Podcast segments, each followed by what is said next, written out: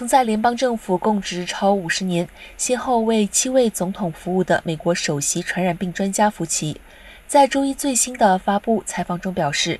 他很有可能在拜登第一任期结束之前退休。拜登的现任任期将在二零二五年一月结束，但福奇目前还没有具体的退休日期，也没有开始退休的程序。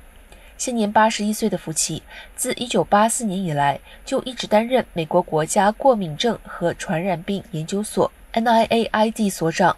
福奇曾就艾滋病病毒、埃博拉病毒、寨卡病毒和其他健康危机为此前多位总统提供咨询。